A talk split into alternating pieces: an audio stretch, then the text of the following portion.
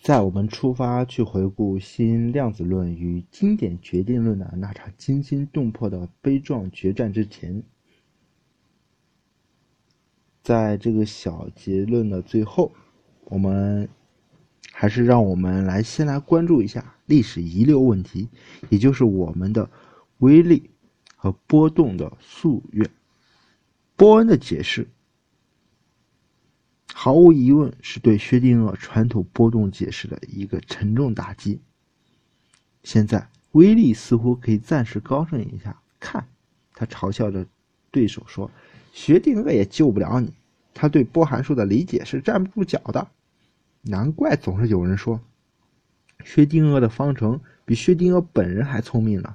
波恩的概率才是有道理的，电子始终是一个电子。”任何时候你观察它，它都是一个离子。你吵嚷多年所谓的波，原来只是那看不见、摸不着的概率罢了。哈哈，把这个头衔让给你，我倒是毫无异议。但是你得首先承认我正统的地位。但是波动没有被吓到。说实话，双方三百年前三百年的恩怨纠结，经过那么多风风雨雨，早就练就了。处变不惊的本领哦，是吗？他冷静的回应道：“恐怕事情不如你想象的那么简单吧。老实讲，是波还是离子，你我都口说无凭，只有当事者自己才清楚。我们不如设身处地的缩小到电子那个尺度，去亲身感受一下一个电子在双缝实验中的经历如何。”离子迟疑了一下，便接受了。好吧，让你彻底死心也好。那么，现在让我们想象自己缩小成了电子那个尺寸，跟着他们一起去看看事实上到底发生了什么事。我们即将进入一个神奇的微观世界，一个电子的直径小于一亿分之一 i，也就是十的负十八次方米，它的质量小于十的负三十。千克变得这么小，看来这必定是一次奇妙的旅行呢。突然间，就像一人穿上他那身战袍，我们的身体逐渐缩小，终于已经和一个电子一样大了。一息间，我们听到威力和波动正在前面争论，但是我们。还是赶快跟着这哥俩去看看，看个究竟。他们为了模拟一个电子的历程，从某个阴极射线管出发了。现在面前就是那著名的双缝了。嗯，威廉，波动说道：“假如电子是个离子的话，那他下一步该怎么行动呢？眼前有两个缝，他只能选择其中之一啊。如果他是个离子，他不可能两条缝都通过吧？”没错，威利说，离子就是一个小点，是不可分割的。我想，电子必定选择通过其中的某一条狭缝，然后投射到后面的光屏上，激发出一个小点。可是，波动一针见血地说道：“他怎能按照干涉的模式的规律来行动呢？比如说，他从右边这条缝过去了吧？当他打到屏幕前，他怎么能够知道？”它应该有百分之九十的机会出现在亮带，百分之十的机会出现在暗带呢。要知道，这干涉条纹可是和两条缝之间的距离密切相关呢。要是电子只通过了一条缝，它是如何得知两条缝之间的距离的呢？威利有点尴尬，他迟疑地说：“我也承认。”伴随着一个电子的某种类波的东西，也就是薛定谔方程的波函数波塞。波恩说它是概率，我们就假设它是某种看不见的概率波吧。你可以把它想象成从电子身上散发出去的某种看不见的场。我想，在它通过双缝之前，这种看不见的波场在空间中弥漫开来，探测到了双缝之间距离，从而使一个电子得知，呃，如何严格的按照概率行动吧。但是它是一个实体，是个离子，毕竟只能通过其中的一条缝，一点道理也没有。波动摇头说：“我们不妨想象这样一个情景：假如电子是一个离子，它现在决定通过右边的那条缝，姑且相信你所说的某种概率波世界是事先探测到了双缝间距离，让它胸有成竹的知道如何行动。可是，假如它进入右边缝的那一刹那，有人关闭了另一条狭缝，也就是左边的那条缝，那会发生什么事呢？威力有点脸色发白。那时候，波动继续说：“就没有缝了，只有单缝。电子穿过一条缝，就无所谓什么干涉条纹了。也就是说，当左缝关闭的一刹那，电子的概率必然立即从干涉模式转换成普通模式，变成一条狭长带。现在我倒请问。”电子是如何在穿过狭缝前的那一刹那，及时得知另一个狭缝关闭这一事实呢？要知道，它可是一个小的不能再小的电子呢。从它的尺度来说，另一条缝的距离是如此遥远，就像从上海隔着大洋望瞭望洛杉矶，它是如何能够瞬间做出反应，修改自己的概率分布呢？除非它收到了某种瞬时传播来的信号。可是信号的传输是有光速上限的，怎么？你想开始反对相对论了吗？好吧，威力不服气的说道。那么我倒想听听你的解释。很简单，波动说，电子是一个在空中扩散开去的波，它同时穿过了两条缝。当然，这也就是它造成完美干涉条纹的原因。如果你关闭一条缝，那么显然关闭了一部分波的路径，这时候就谈不上干涉。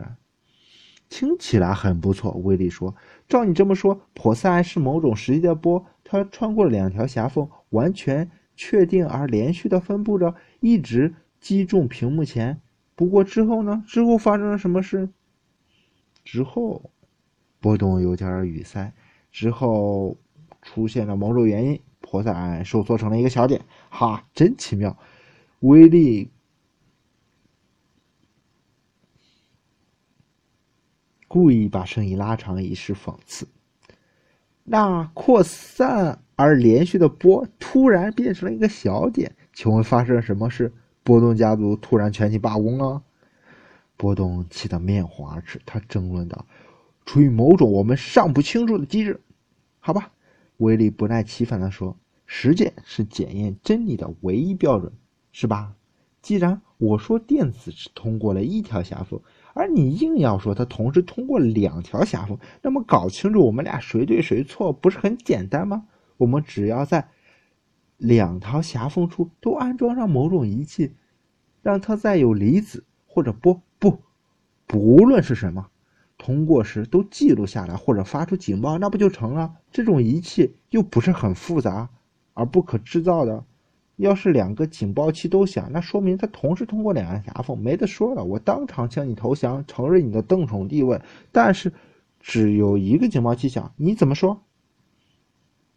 波动用一种奇怪的眼光看着威力，良久，他终于说道：“不错，我们可以装上这种仪器。我承认，一旦我们试图探测电子究竟通过了哪条狭缝，我们永远只会在其中一处发现电子。”两个仪器不会同时响。